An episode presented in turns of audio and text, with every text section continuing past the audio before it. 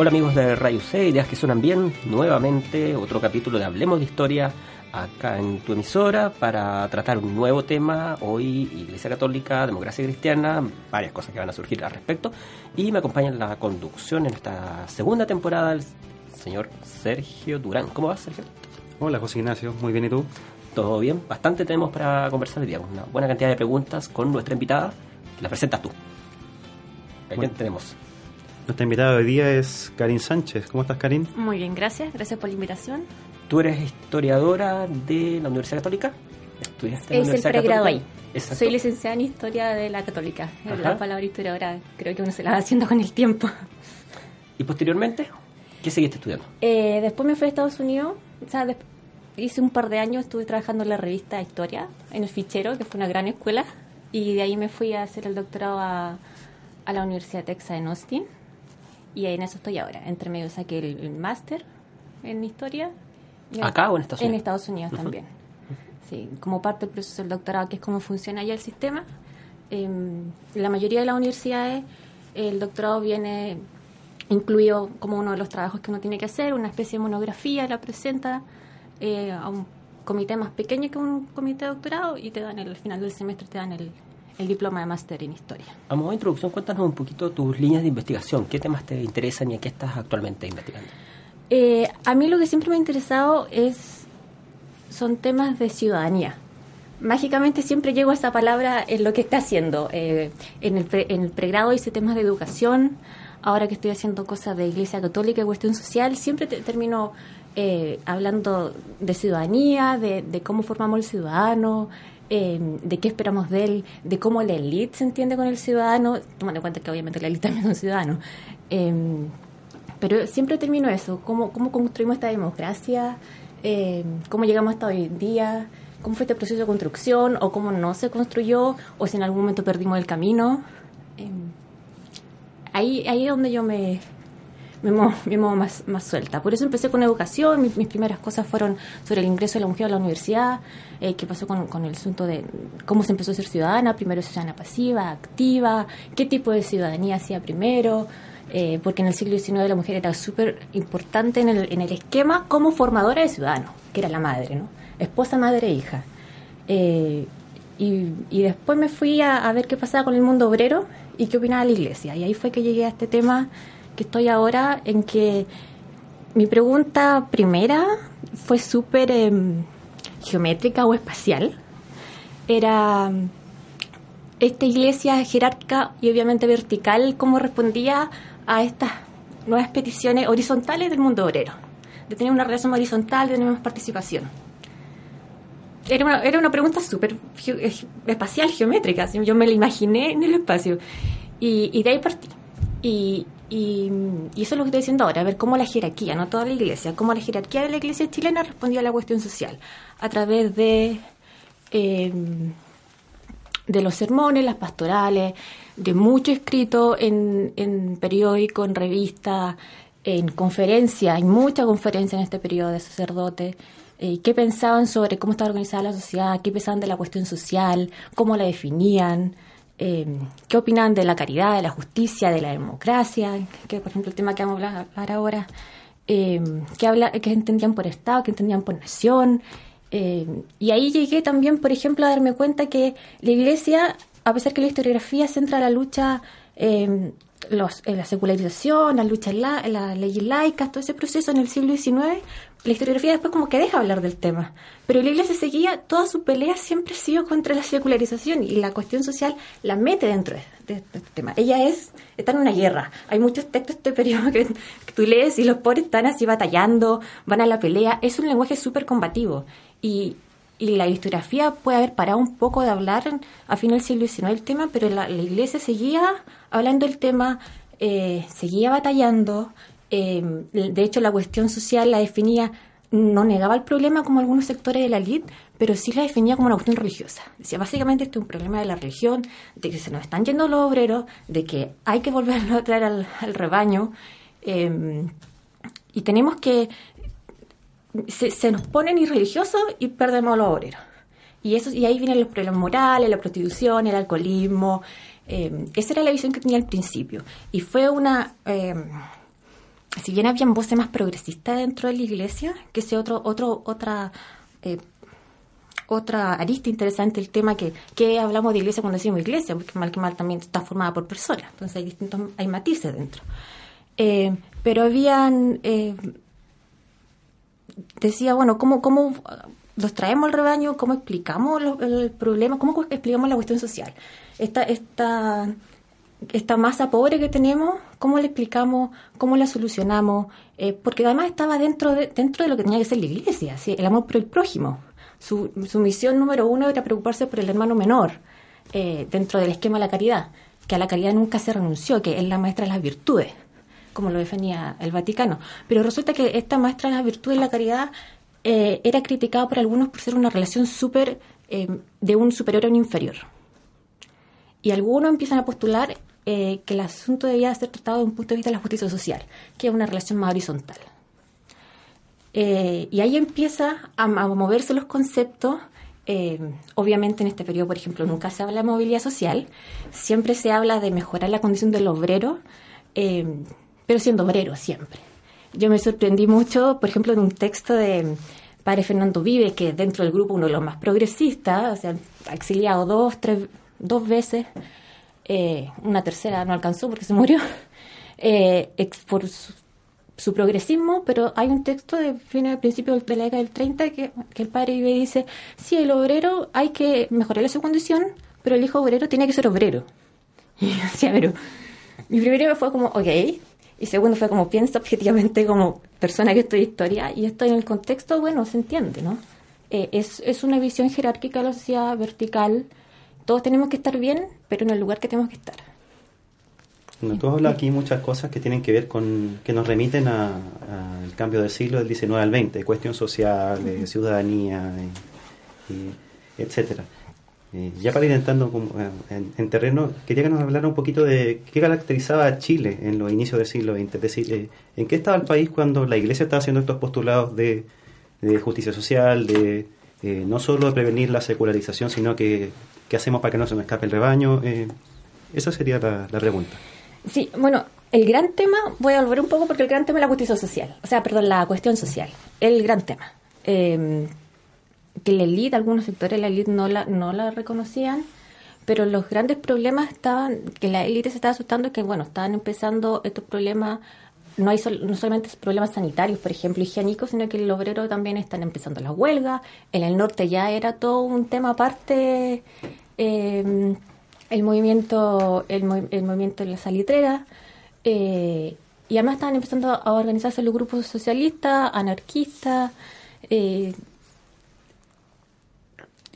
grupos políticos que estaban llamando a la movilización, eh, y la gente, la élite se empezó a asustar. El, el, la gran, y el gran hito de este periodo, que es la matanza de Santa María de Iquique en el norte, es la mejor muestra del, del, susto de la élite. Yo hace muchos años antes de dedicarme a este tema, leí un artículo que explicaba eh, como una de las razones para la matanza de Santa María de Iquique el miedo de la élite. No es justificarla.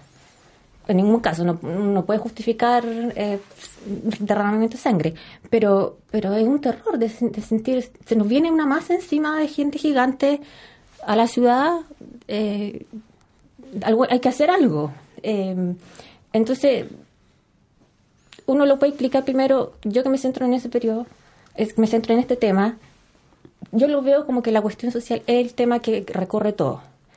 Pero también tienes la Belle Époque, está esta, este tiempo hermoso, eh, muy bien retado, en Casa Grande de Orrego. Eh, qué, bonito, o si eras de la clase alta mujer y te, tenías, te, te al baile, que era bonito, y, te dedicabas a tu actividad de beneficencia, era un país bastante bonito, bastante lindo, un país políticamente tranquilo, digámoslo, le tocó el parlamentarismo eh, comparado con otros periodos, ¿no? Entonces, un país que, que recibía plata del salitre. Em, yo lo veo como uno, una calma. A ver, me, encanta decir que es como una calma que está incubando un, algo algo que viene, porque está por un lado el movimiento obrero y después además están las clases medias, no hay que, no hay que olvidarlo, eh, y, la llegada de Alessandri que provoca quizá a las finales uno, las visiones críticas de la historiografía dicen, bueno, la, llegada de Alessandra no cambió nada, pero, pero ¿qué representó? Representó la llegada de la clase media al poder. Eh, entonces, en este periodo, este gran cambio es la llegada de Alessandra y tú decís, bueno, ya antes igual era un parlamentarismo más o menos tranquilo, pero pero por eso me gusta este periodo, que es como, como que está como tranquilo, pero se están pasando cosas en realidad y hay movimiento. Y tú te das cuenta que esta iglesia más se está sintiendo como atacada por todos lados. Entonces, eh, e, eso, es ese periodo. Y en este mismo tiempo que estás hablando tú, en los años 20, ¿qué partidos políticos había en el país? ¿Qué representaban estos partidos y en particular cuáles podríamos decir que estaban más cercanos a los postulados de la Iglesia Católica? El Partido Conservador. A ver, básicamente el Partido Conservador, partido, el, la mesa completa, Partido Conservador Liberal y el Radical que está agarrando fuerza, eh, está creciendo. Eh, y el, Partido Conservador, a ver, decir que era el partido de la Iglesia es una frase eh, súper... hay que tener cuidado con la frase, porque no, era, no es que era, de la Iglesia, pero era, era como la consecuencia de la participación política del católico en política. O sea, va a la redundancia. Eh, eh, el, se entendía que el católico para tener participación en el espacio público era a través del Partido Conservador. Eh, a pesar que había directrices del Vaticano que ya de fin del siglo XIX está diciendo nosotros no nos casamos con, con ningún partido, eh, eso no significaba que, eh, por ejemplo, en la revista católica se publicaran artículos a favor del Partido Conservador, que decir que los que nos tienen que defender en este contexto que yo decía antes, que la pobre iglesia se siente, atacada por, por la secularización, sí, los que nos tienen que defender en el plano político es el Partido Conservador. Por ejemplo, hay las convenciones del Partido Conservador, siempre hay una intervención de un sacerdote, que en este caso es Rafael Edwards, un personaje eh, bien entretenido eh, estudió en Roma. Como paréntesis, es, interesante que la mayoría de los sacerdotes en esta época están volviendo de Roma.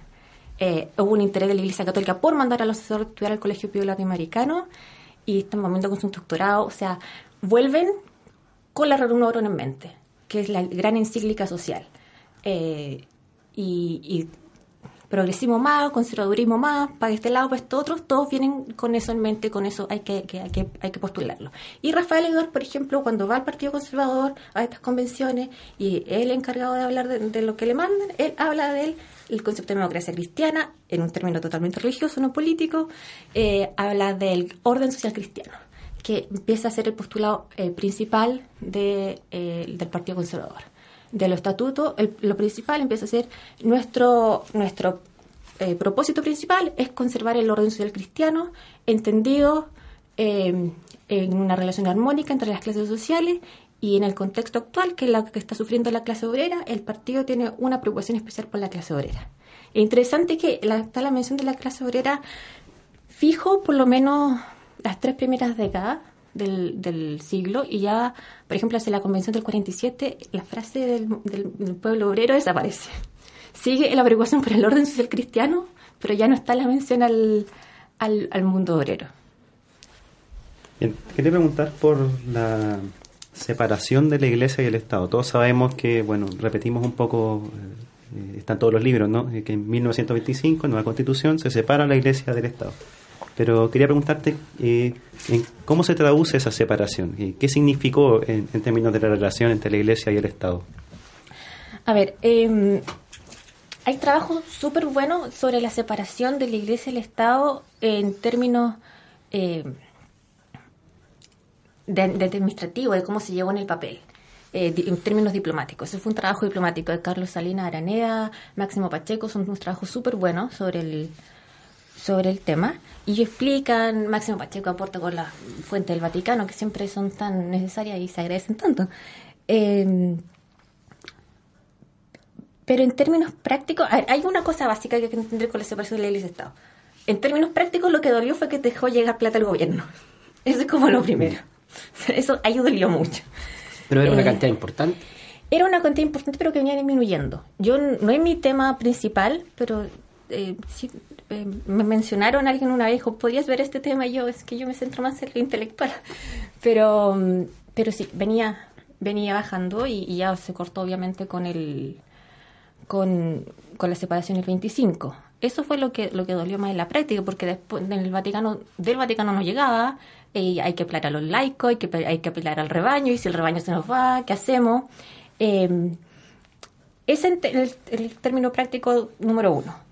Ahora, la iglesia hasta el día de hoy sigue siendo un actor relevante. O sea, si tú me dices cómo cambió la relación Estado con la Iglesia, bueno, hasta el día de hoy tenemos el Tedeum para las fiestas patrias, con presencia del, de las autoridades políticas. Entonces, en, términos prácticos de, la presencia activa de la Iglesia en la sociedad, la Iglesia sigue estando está todavía.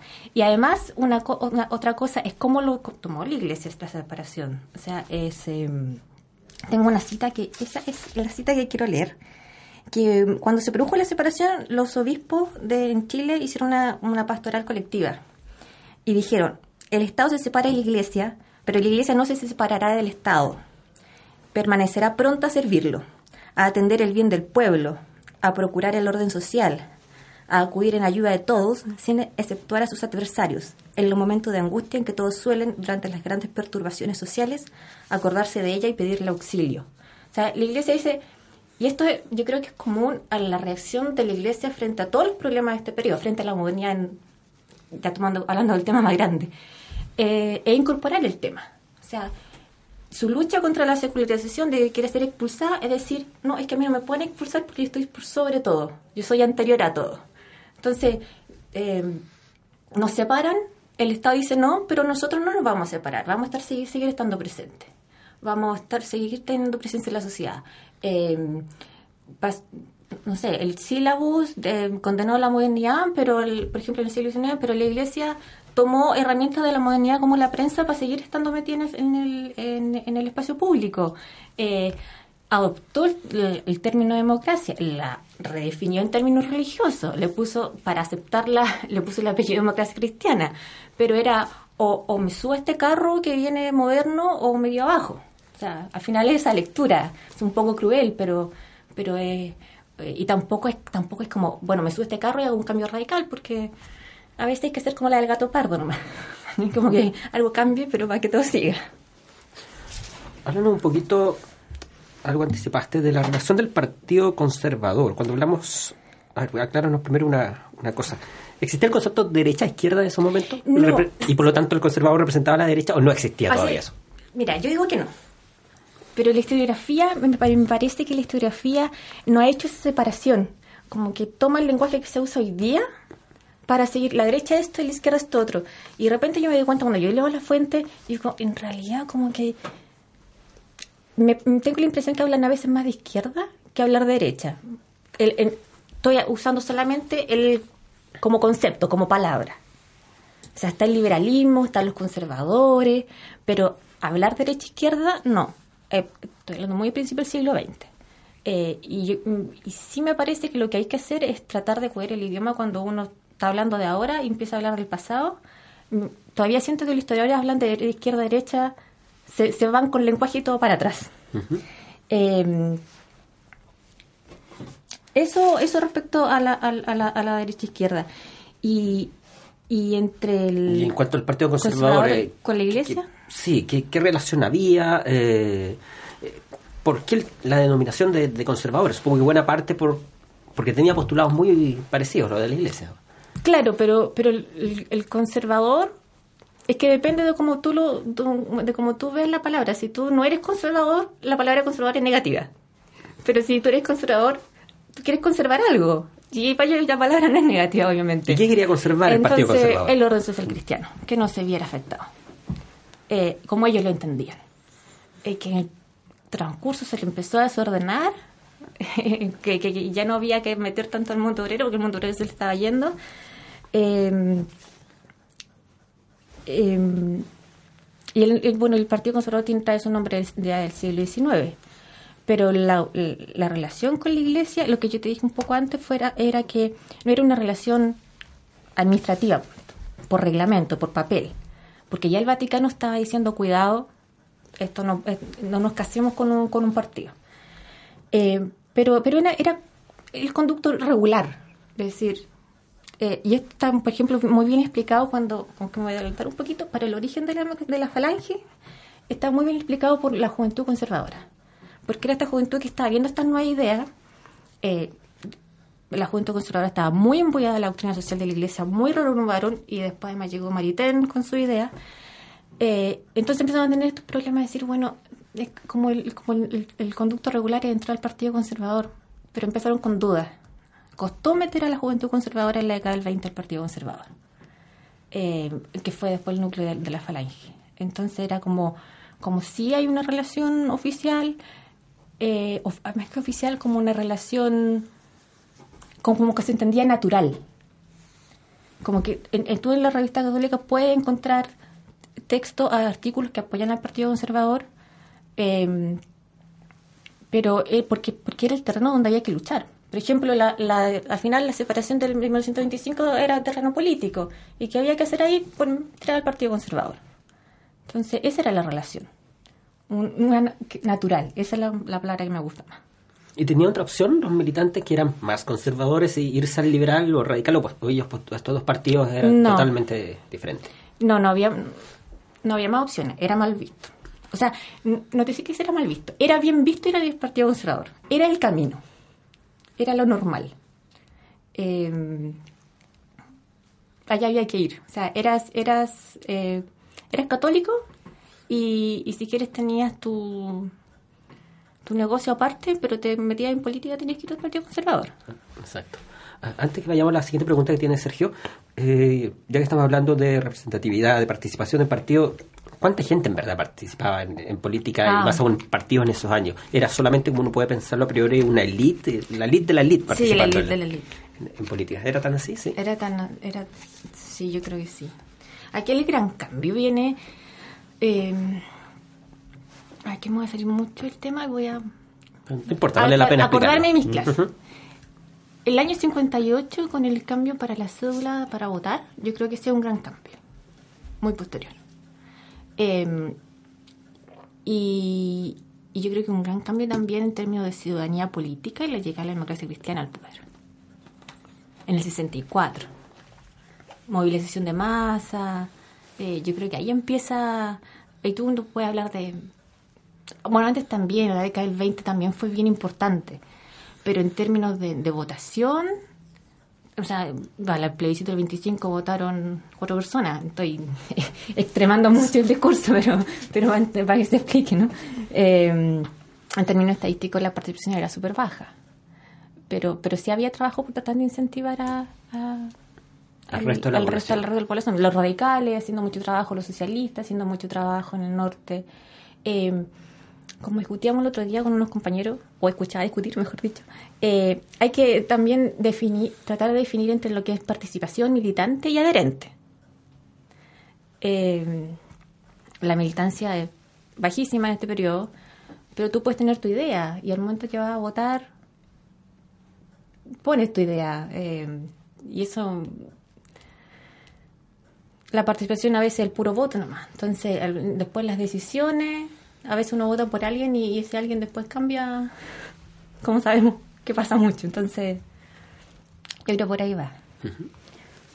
Tú nos adelantaste un poco ya de qué era la, bueno, la falange nacional, ¿cierto? Este apéndice de la juventud conservadora que luego adoptó tu nombre y que era, bueno, más sensible hasta hacia esta vertiente social del catolicismo.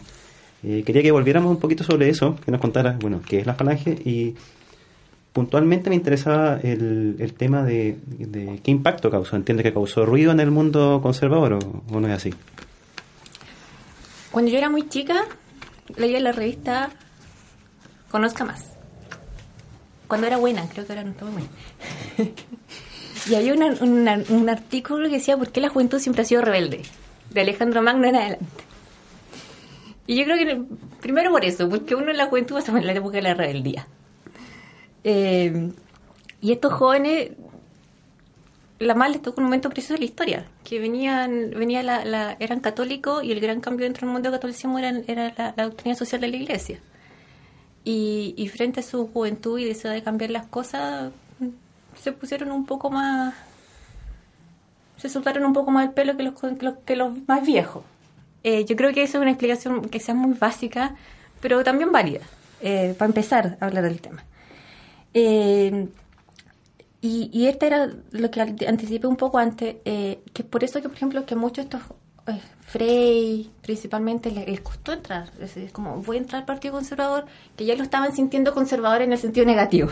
¿no? Eh, y ya se hicieron entrar, eran parte de la juventud conservadora, así como hay jóvenes de la UDI que están con problemas en Venezuela, a estos de la juventud conservadora. Eh, y, y empezaron a tener problemas con la dirigencia. Eh, entraron en la década, a fines de la década del 20 empezaron a entrar. En la década del 30 siguieron con problemas eh, por querer ser, llevar un poco estas ideas sociales más avanzadas. Y en el 38, eh, a raíz de la candidatura de eh, Ross, que no lo querían apoyar y el Partido, el partido Conservador hizo apoyarlo, hicieron, nosotros nos salimos del Partido Conservador y so- somos la Falange. Eso fue el 38. Y ahí eran... em, lo que sí me interesa separar es que lo que también dije antes es doctrina social de la iglesia y es Maritain. Generalmente eso todo se entiende como la misma cosa, pero yo que me, me empecé como a meter como primero un raro varum, Maritain aparece en la década del 20. Y hay otro elemento que no tiene muy buena fama hoy en día, que uno se lo recuerda a un hombre cristiano, que es el corporativismo. Eh, la falange en este periodo es muy amiga de las corporativistas. Hay discursos de Frey, hay escritos de Frey, Frei Montalva, eh, en, que, en que alaba la idea corporativista. Es decir, es una buena opción. Es lo que, si yo pudiera hacerlo hoy, lo haría. Después la idea se empezó a diluir y se cambió por comunitarismo, pero, pero en este periodo es doctrina social de la iglesia, corporativismo, maritain. Eh, y con esa idea se separaron eh, en la falange. Ahora, en el entre medio hay un, una- un suceso que es bien conocido en la historiografía y que es la famosa carta del cardenal Pacelli, que es eh, cuando están con duda de participar o no en política estos jóvenes católicos, o por ejemplo había el padre Oscar Larson, que era de la Asociación Nacional de Estudiantes Católicos, el padre Fernando Vives también, ellos no eran muy, muy, muy eh, eh, no apoyaban la idea de que, de que estos muchachos, se les fueran esos muchachos a participar en política. Entonces el nuncio manda una pregunta al Vaticano, ¿qué, qué hacemos? Y llega la famosa carta del cardenal Pacelli que primero le esconden algunos miembros del Partido Conservador. Y la carta, porque la carta dice, no es obligación entrar al Partido Conservador. Esto es el 34, mediado del 34. No es obligación entrar al Partido Conservador. Pero sí a un partido que defienda, eh, eh, se entiende que la participación en política como católico tiene que defender los postulados de la Iglesia Católica. Eh, y eso le dio más ala todavía a la falange para, para volar. Ya se fueron en el 37, pero aún así tuvieron problemas con la iglesia, pero no sé si me estoy adelantando. Pero ahí, y quiero recalcar que después cuando uno habla de problemas con la iglesia, eh, es más que nada con problemas de algunas personas de la iglesia. Si tú piensas más hacia más progresista y te encuentras con la que la autoridad es un poco más conservadora, va a surgir problemas. No es que haya problemas con la iglesia en general. Eh, después ya llega el 57, me estoy adelantando, y ya se forma la democracia cristiana como tal. Pero dentro de un proceso de crecimiento como partido político nomás. O sea, el, el problema de la juventud estuvo al principio, lo que tú me preguntas, ¿qué pasó cuando esta juventud entró? Pero después empezó como un proceso normal de formación de partido político, que es como lo que vemos hoy día con eh, Bópoli, este, la, por la derecha, democracia RD y todas esas cuestiones que van para allá. Estás escuchando Radio UC, conversando hoy con la historiadora Karin Sánchez, Democracia Cristiana, Iglesia Católica en Chile. Nos vamos a ir a una pausa, es breve, volvemos de inmediato. Quedan varias preguntas, entre otras cosas, el nacimiento del Partido Demócrata Cristiano en nuestro país. Pausa y ya volvemos.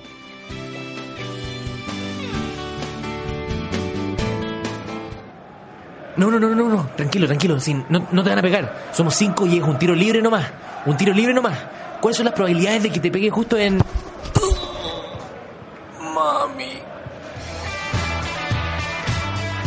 porque hay cosas que es mejor escuchar que hacer.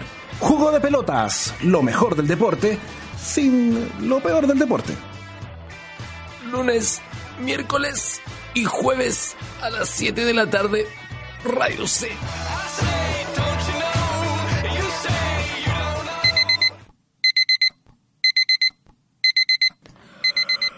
No, cinco minutos más. Siento como si hubiera acostado recién. No hay forma de que fueran cinco horas. ¿Y si lo apago nomás? Ahora va a llegar tarde. ¿Por qué el día no puede empezar a la hora del almuerzo?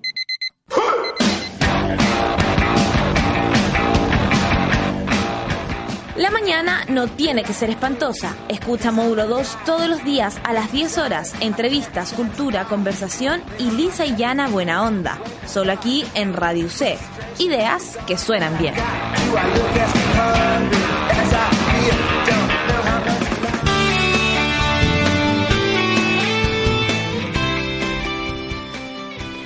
Estamos de vuelta en Radio C, Ideas que suenan bien, otro capítulo de Hablemos de Historia. Hoy hablamos de la democracia cristiana, de la Iglesia Católica en Chile, cuál es la relación. Hemos visto algo de historia respecto primeras 3-4 décadas del siglo ya pasado. El historiador Sergio Durán me acompaña en la conducción. José Ignacio Mazón es mi nombre y la invitada es Karin Sánchez, candidata a Doctora. doctora, Muy bien, doctora en gracias. historias, en la Universidad de Austin. De Texas De en Texas, Austin. en Austin, ahí sí. Gracias por la aclaración. Hablábamos en el- la parte anterior del programa de la Falange Nacional. Eh, quisiéramos saber ahora, eh, finalmente, qué pasa, por qué queda, se acaba, entre comillas, la, la- la Falange, se transforma en democracia cristiana, qué, qué ocurre ahí, por qué se, se transforman en partidos, finalmente, deja de ser un movimiento. Deja de ser un movimiento, se transforma en partido eh, por el... A ver, todo movimiento político tiene vocación de poder. Eh, y, y dentro del proceso normal de un movimiento político es que se transforme en partido político. El, bueno, el, el 57 que ayudó es que se juntó como otros grupos. O sea, la Falange, siento el grupo principal, pero el Partido Conservador siguió con un problema interno y hubo una, la principal rama fue el Partido Conservador Social Cristiano que se salió el, el 40 y, y se juntó con la Falange dentro de otro grupo más chico y se formó la democracia cristiana el 57. Eh, ahí, a ver, la Falange ya tenía gente en gobierno, eh, ya te- había hecho campañas políticas, eh, Frey siendo como la cabeza más visible, la nariz más visible en realidad, eh, del tema y coincidió con la, la, la formación del Partido 57 con la eh, senaturía de Frei Montalva y empezó a subir como la espuma el partido y su figura. Tuvo una primera eh, candidatura presidencial no exitosa, pero ya el 64 eh, con un muy buen trabajo de masa, eh, la democracia cristiana llega al poder representando, como decía Mario Góngora, una de las planificaciones globales del periodo. ¿No? Eh, democracia cristiana, la izquierda y después eh, lo que pasó después del 73. Eh, así nace. Ahora, ¿en qué contexto internacional es el 57? Esto es Guerra Fría, esto es comunismo es malo. Entonces, el principal a ver, aporte de la democracia, de la, perdón, de la democracia cristiana como partido, es decir, somos una nueva alternativa, que no somos comunistas, estamos preocupados por los problemas sociales, estamos agarrando toda esta, esta mm, eh, nueva ola, no en el sentido musical del periodo, pero sí como esta, toda, esta idea de la Alianza para el Progreso de Estados Unidos, que obviamente lo ayudó, eh, toda esta idea reformista que hay en el mundo, eh, de decir, de- se ve después, un pocos años después, el, triunfo de la Revolución Cubana, entonces la democracia cristiana en el contexto chileno se empieza a transformar en una alternativa atractiva para los que quieren cambiar cosas, pero que al mismo tiempo no quieren comunismo. Y, y, y es el contexto internacional eh, político-cultural, diría yo, porque son tiempos efervescentes. En la década del 60, en la época del cambio, eh, la época en que todo el mundo cree que se puede cambiar todo. Bonita época, pero mm, a la democracia cristiana le tocó este periodo y agarró eso, agarró ese espíritu. El himno de la democracia cristiana es súper bonito. eh, eh, la noche muere, me, la sé, perdón. Pero, eh, y esta marcha de la patria joven para el 64 cuando salió Frey, era una marcha de la patria joven realmente que venía desde los eh, de la cordillera de los cuatro puntos cardinales, eh, de las montañas hasta el mar, como es el himno. Entonces es es, es un tiempo súper bonito, porque es un tiempo de ilusión también, de querer hacer cosas, de, de lo que representa. A ver, eh, Alessandria la llega a la clase media al poder eh, en, el- los 20. Después, los gobiernos radicales, que son tan importantes porque produjeron cambios en la sociedad, era súper relevante. Eh, y y ¿qué, más clase media que los radicales? Eh, y la democracia cristiana. Si yo estoy pensando en términos súper de, de clase media. Y la democracia cristiana, porque además eran los católicos llegando al poder, porque porque yo sigo, hay que seguir pensando, esto no es esto no es el catolicismo de hoy en día, que cada vez somos más eh, deslavados, este catolicismo. Era, era, era que rico, porque yo creo que el, que el catolicismo es la, fuerza que debe mover un país y además que, que haya un partido político que lo lleve. Eh, y, que movía masa. Era aquí. Ese era el contexto. Antes era otra de las preguntas que tiene Sergio ahí. Hablemos un poquito de los nombres. Muchos hemos hablado de Frei Montalva. Mont- ¿Qué, qué otros líderes tenía Berna- esa democracia cristiana? Bernardo Leighton, eh, José Ignacio Palma, Manuel, Manuel Garretón, Radomiro Tomic, todos, compa- ma- mayoría compañeros derecho de la católica, la mayoría. Eh, a ver, quiero no equivocarme, pero me parece que Frey es como el, el de la católica que presidente que hemos tenido, todos, todos han sido de la Chile. O sea, ese otro otro gran gran mérito. Eh, Al menos de los abogados, porque Además es de los abogados. Sí, de los abogados. Buen, buen, buen, buen punto. Eh, que vienen de la UC, que son un grupo, además son un grupo de amigos, eh, que tienen, que no, son solamente están agrupados por, yo creo que esa es la gracia de que sean el grupo fundador, de que no solamente son el grupo que, entra a política por participar en política, son el grupo que, que da las bases fundacionales, el que escribe, el, este partido cree en esto. Eh, en ese sentido son los líderes. Bernardo Leighton es un líder muy importante dentro, a la, yo creo que a la- casi a la par con Frey, eh, pero Frey tenía este carisma, que el que lo, lo distinguía, el que lo llevó a arrastrar a las masas. Pero dentro del, del grupo del grupo interno, Bernardo Leighton y Frey, eh, yo creo que llevan, llevan la batuta. Yo quería volver hacia algo que mencionaste anteriormente y es, tiene que ver con este concepto de las planificaciones globales, ¿cierto? Una, bueno, una de las claves interpretativas más habituales para explicar la segunda mitad del siglo XX chileno. Y la DC tenía un proyecto global y quería un poco que me, que me explicaras en qué consistía este proyecto global. Eh, cuando yo leo, leía cosas del partido en este periodo, se ocupa mucho la palabra mesianismo.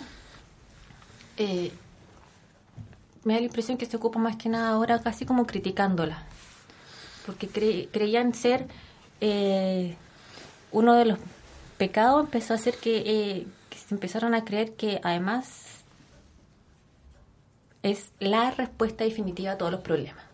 Y eso en la vida nunca, nunca es.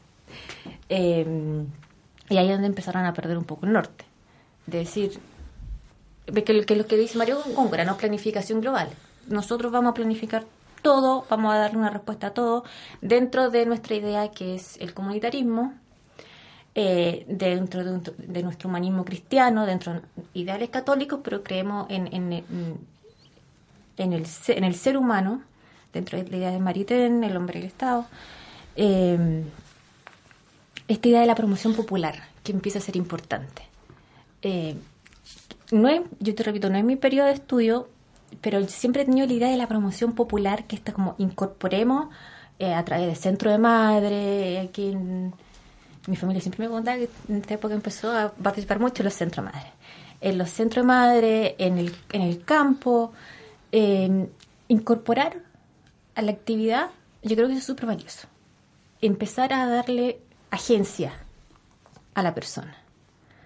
Eh, de hacerlo partícipe, de decir usted no solamente vota. Eh, eh, yo creo que la promoción popular es uno de los grandes aportes de, de- del- de la democracia que tiene en este periodo. Y, pero te repito, donde creo que se les va de las manos es en el decir que es, es la respuesta definitiva a todo.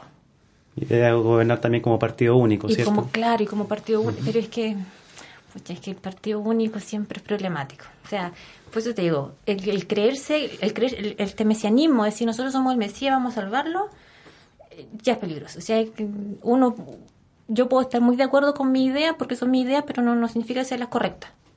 Y ahí se- yo no estoy cuestionando la, la, la, mm, la intención. Gran- yo tengo gran admiración por este periodo. De, eh, cuando estaba en la universidad tomé muchos cursos este periodo, porque lo encuentro fascinante, porque porque quería cambiar cosas y podía hacerlo y tenía eh, ahí- y le gustaba las lucas, porque Estados Unidos mandaba lucas. eh, y, y de repente veis que este, este, esta idea del partido único que tú dices no está resultando porque además se me están peleando dentro del partido. O sea, hacia fines del, del, gobierno de Frey empieza el MAPU por ahí a pelear, eh, empiezan otros grupos que se empiezan a ir más para la izquierda todavía eh, y se me está desarmando. O sea, que, que, que lindo llegar al 64 y que, que triste el final del 70. eh, eh, por ejemplo, si tú lees la biografía de Frei Montalva de, de Cristian Gamuri, yo cuando leía los últimos años del gobierno de Frei era como toda una depresión, así como que triste, como que qué pena que no resultó, eh, que toda esta efervescencia por querer cambiar las cosas no... eh, con la espuma bajó. Antes nos hablaste en la primera parte del programa de la relación Partido Conservador con Iglesia Católica. ¿Qué parangón podríamos hacer entre la democracia cristiana y la Iglesia Católica? ¿Y cómo toma la Iglesia Católica el nacimiento de este partido que además crece muy rápido, tiene un senador importante como Frey y que además llega a la presidencia de la República de manera también bastante rápida? Bastante rápido. Mira, aquí me voy a, cuando yo te decía, me, me da como susto porque me metieron como en mi, en mi estoy tratando de buscar la palabra académica para volada. Me fue muy volada. Aquí me gusta separar a mí, de nuevo, lo que yo dije al principio, es que hablamos de iglesia cuando decimos iglesia. Eh, aquí hay personas. Y aquí está primero José María Caro, y después está Silva Enrique, y hay otras personas importantes con mucho poder como el, obispo Augusto Salina, y otras personas como Manuela Rey. Eh, Ahí tienes personalidades súper distintas. Eh, por ejemplo, con Augusto Salinas, pucha, que hubo problema. Eh, era del. Déjame sacar la cuenta. Era aproximadamente la misma generación de estos líderes, porque fue compañero de la Universidad de, de Alberto Hurtado. Pero les puso problema algún tiempo en la Falange también, eh, anteriormente. Eh, Manuel Larraín, por ejemplo, por otro lado, apoyó mucho la democracia cristiana, una pena su muerte prematura.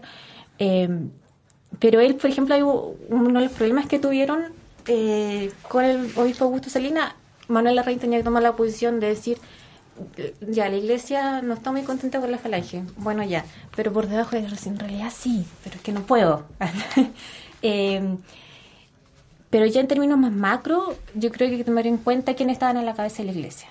Primero José María Caro y después Silva Enrique. Unas figuras que José María Caro merece un estudio, haciendo un llamado, merece un estudio. Él es un personaje fascinante, que está activamente en el espacio público desde 1892. Es un personaje fascinante. El que quiera hacerse cargo de eso.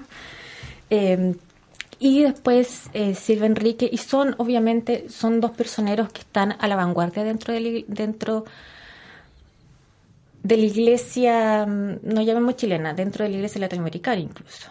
Eh, Silva Enrique empezó con la reforma agraria, que es otro punto que, se me olvidó mencionar cuando me preguntabas por, por los postulados de, tu gobierno. O sea, si bien el- la reforma agraria empezó eh, con la Iglesia Católica y un poco con Alessandro Rodríguez, como que la gran eh, llevada a cabo de la reforma agraria es con, es con la democracia cristiana. Entonces, está este cura, están estos curas a la, a la cabeza de la iglesia que están de acuerdo con la idea de la democracia cristiana porque otra vez representan el anticomunismo. desde un punto de vista no conservador. Esa es la gran gracia. Que obviamente que ya estamos en la década 60, aquí no hay que ponerse a pensar en la separación del 25, eh, porque ya fue. O sea, aquí no hay un papel que diga usted es católico, tiene que ir a la, a la democracia cristiana, usted es católico, tiene que ir al Partido Conservador. Pero sí está esta fluida relación entre, los, entre la democracia cristiana y la iglesia, porque, porque hay una iglesia también que está de acuerdo con eso. Y bueno, yo te repito, estoy hablando de iglesia pensando en ciertas personas. Hay sectores más conservadores eh, que no están de acuerdo con eso. Eh, yo me trato de imaginar alguna acta, no sé, de una reunión de obispos, como deben haber sido, porque porque estábamos, por ejemplo, yo te decía, por un lado Manuel Larraín, que puede haber llegado incluso a, a arzobispo si no hubiese sido por, por su muerte en el accidente, eh, y tenéis otras personas como el, el obispo Salinas en los 40, que están para el otro lado, o...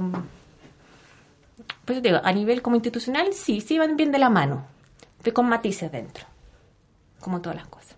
Podríamos decir que, por ejemplo, la reforma agraria contaba con el visto bueno de la Iglesia Católica. Pero por supuesto. ¿Se podría Porque- haber hecho la reforma agraria sin el visto bueno de la Iglesia Católica? Es que yo creo que fue al revés, porque de hecho la- el que empezó la reforma agraria fue la Iglesia Católica, Silva Enrique. Empezó en unas tierras de la Iglesia Católica, empezó a partir. Eh, ellos fueron los primeros. Entonces yo creo que mm, la pregunta, bueno, esto es como hacer contrafactualidad, no sé si se, me pongo súper purista a la, hora de, de- la, de la metodología histórica, algunos no lo hacen, pero se podría haber hecho podría haber continuado la Iglesia Católica siendo como una reforma agraria así como más grande sin el apoyo de, de la democracia cristiana. No, no me gusta esa frase mucho, pero pero como para, enten- para entender un poco el, el- el asunto. La, eh, la Iglesia en este periodo es bien... Sigo, mi piedra tope es hablar de la Iglesia, pero la Iglesia en este periodo sí tiene un, un, un afán modernizador, eh, un afán de decir, hagamos cosas, o sea, es necesaria la reforma agraria. La reforma agraria es uno de los grandes cambios del siglo XX chileno. La haya quien la haya hecho. Esto de dejar el mayor cambio es un cambio cultural. De dejar que el, el patrón deja de ser Dios, extremando mucho el asunto, alguien, alguien se va a enojar por ahí, pero el patrón deja de, deja de ser Dios, deja de tener ese poder tan absoluto sobre el inquilino, sobre, mm, sobre el campesino, dejámoslo así más sencillo, sobre el campesino. Deja de tener ese poder tan absoluto de, de entrar a la casa del campesino porque estoy entrando a mi casa sin pedir permiso. La reforma agraria empieza a cambiar eso. Ese, ese es uno de los grandes cambios de este periodo. Ya nos hablaste, bueno, de la reacción de la, de la iglesia, ¿cierto? Que había una, una identificación de eh, a nivel de las personas más que eh, institucional, como podría haber sido en la época del Partido Conservador. Eh, una pregunta que me surge es que, bueno, hasta este momento lo habitual en el siglo XX era que gobernaran coaliciones o Frente Popular, etcétera, o, gobiernos con carácter eh, pretendidamente político, técnico. Pero aquí tenemos por primera vez un partido gobernando de manera exclusiva y, y en muy pocos años se transformó en el partido más grande de Chile. Eh, ¿A qué atribuyes tú este crecimiento tan espectacular a nivel electoral de la democracia cristiana?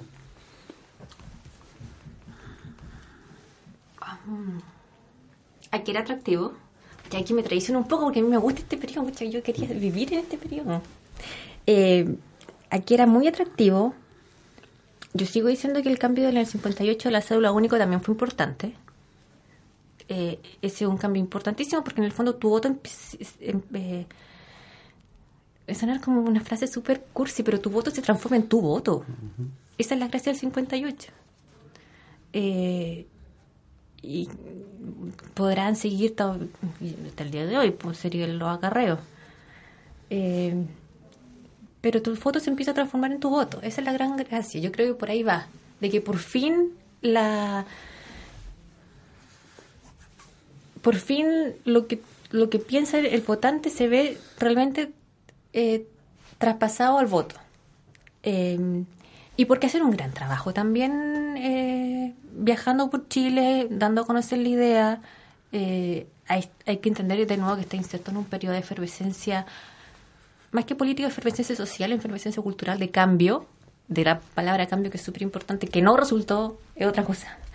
Eh, pero sí hay un trabajo, hay un trabajo de hormiga ahí, ahora que sale la UDI popular, porque, porque es porque está haciendo un trabajo que a algunos no nos puede gustar, pero, pero hay que salir. Si esta es la gracia del partido político, o sea, del, adherente. Yo, hasta el día de hoy hay, hay militantes demócratas cristianos que no, tienen, no, son, no tienen por qué participar en la dentro de- del consejo y todo, pero pero es como tú dices, que llegó a ser el partido más, grande, es porque habían militantes, habían, se- habían, habían, habían no solo adherentes, lo que decían antes, había militantes. Que la, que la porque, porque, era, porque atraía.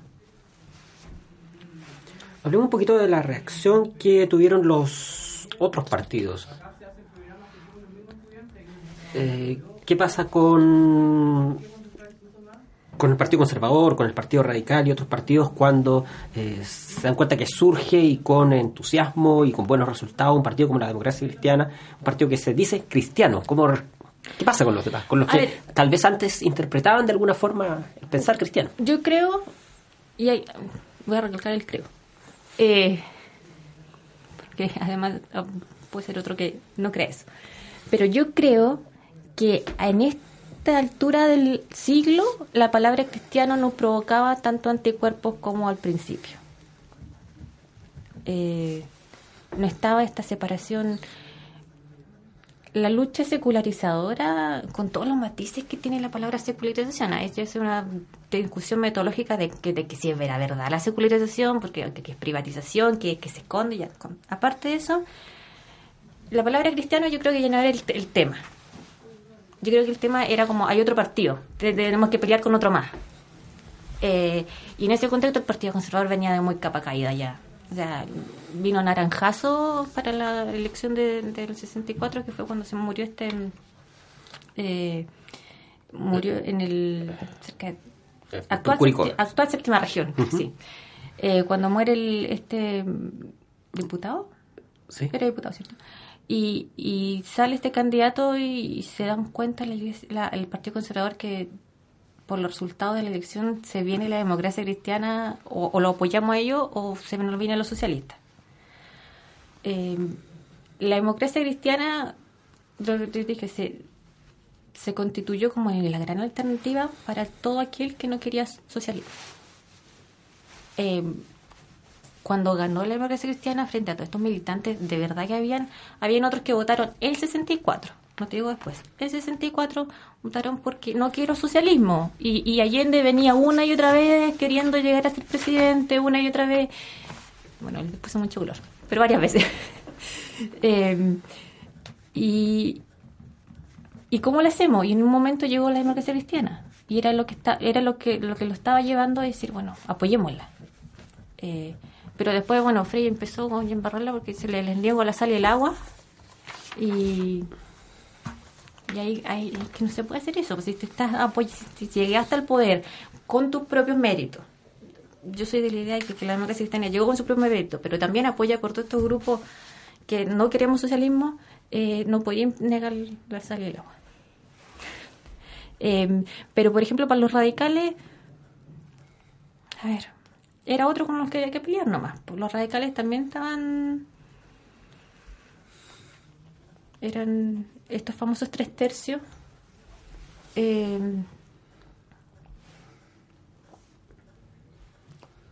no, es que si pienso de nuevo, si pienso, el problema aquí no era, no era lo cristiano. Ya no era tema que fuera católico o no fuera católico. Si ya se le había quitado este susto de que la iglesia católica nos va a venir a comer. Era otra fuerza política por la que había que luchar. Esto es política ya. Se nos está acabando el tiempo, estamos conversando con Karin Sánchez, candidata a doctora en Historia, la Universidad de Texas. Habl- hemos hablado de puntos de encuentros entre democracia cristiana e iglesia. Si tuviese que mencionar uno, dos o tres de manera breve, puntos de desencuentro, ¿qué cosas des- unen históricamente a la ADC de los postulados de la iglesia católica o viceversa, porque están hermandados obviamente? O la verdad, ha sido siempre todo bastante fluido entre ambos.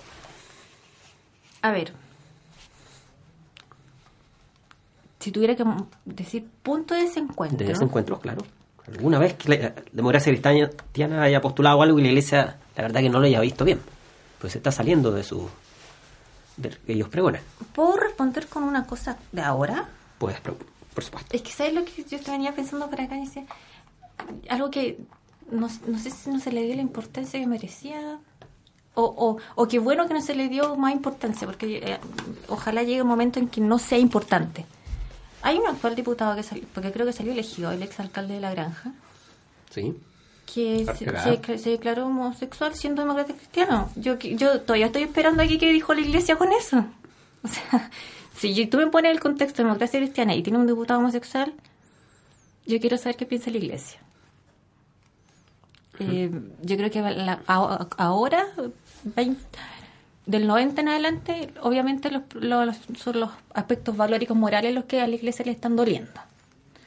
Yo creo que la estrategia equivoca, pero bueno. Eh, y antes, antes del 90, bueno, antes del 90 la dictadura eh, era la producción por los derechos humanos y antes, punto de desencuentro. Cuesta encontrar. Cuesta encontrar, pero más que nada, yo repito que es por un asunto de espíritu los tiempos. Más que por un asunto de... Es como tú estás leyendo el tiempo en el que estás. ¿Para dónde vamos? ¿Para dónde queremos ir? Yo creo que se llevaron bien. Más que, más, más, que, más que cosas puntuales. Ahora, a lo mejor me estoy saltando algún hecho que desconozco o que me olvidé, pero no, pero no creo que me olvidó. Pero a lo mejor un hecho que desconozco, un hecho puntual. Yo te, yo te digo que sí, que la década del 40 hubo un problema con el obispo Salinas, cuando todavía no eran democracia cristiana. Pero es que él es un personaje. Él también estuvo detrás de la salida, no es que yo diga que sea maligno, pero él estuvo también detrás de la salida de Alberto Hurtado de la Acción Católica. Entonces, y además eran súper amigos en la juventud, entonces fue con penoso. Eh, pero, pero la iglesia, eh, déjame pensar solo en la iglesia y no en partido. La iglesia en el siglo XX es algo que se empieza a modernizar a su pesar o, no a su pesar, se empieza a humanizar y se empieza a preocupar por los asuntos sociales, sociales, sociales. Llegamos a la década del 60 y la Iglesia Católica empieza con la reforma agraria. Entonces, frente a eso no podéis tener un, gran, una gran disputa con el partido que en el fondo está diciendo y nosotros que también queremos hacer reforma agraria.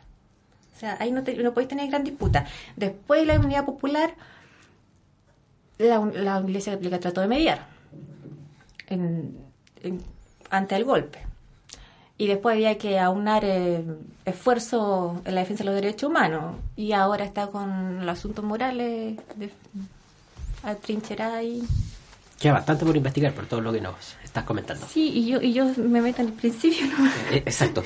Bueno, disponemos de 60 minutos acá en Radio C para conversar de historia cada semana. Karin Sánchez, te agradecemos la visita en el día de hoy. Hemos aprendido una enormidad. Don Sergio Durán, nos encontramos la próxima semana. Así es. Y los invitamos nuevamente a escucharnos todos los lunes acá en Radio C, Ideas que suenan bien. Posteriormente quedan en el sitio de la emisora también disponibles los podcasts de esta y las pasadas entrevistas. Nos vamos, nos juntamos la próxima semana otra vez acá en Hablemos de Historia, Radio C, Ideas que suenan bien.